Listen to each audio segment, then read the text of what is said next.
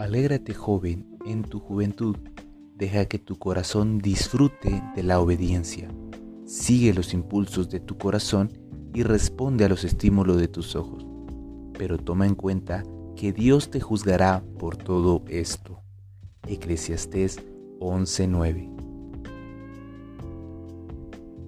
Querido joven, querida señorita, Dios te da la libertad de elegir, de disfrutar tu vida, pero todo es mejor siguiendo los mandamientos del Señor, aquello que nos hará alcanzar la verdadera felicidad.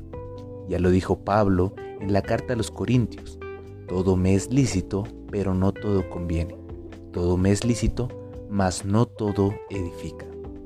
Que tengas un bendecido día.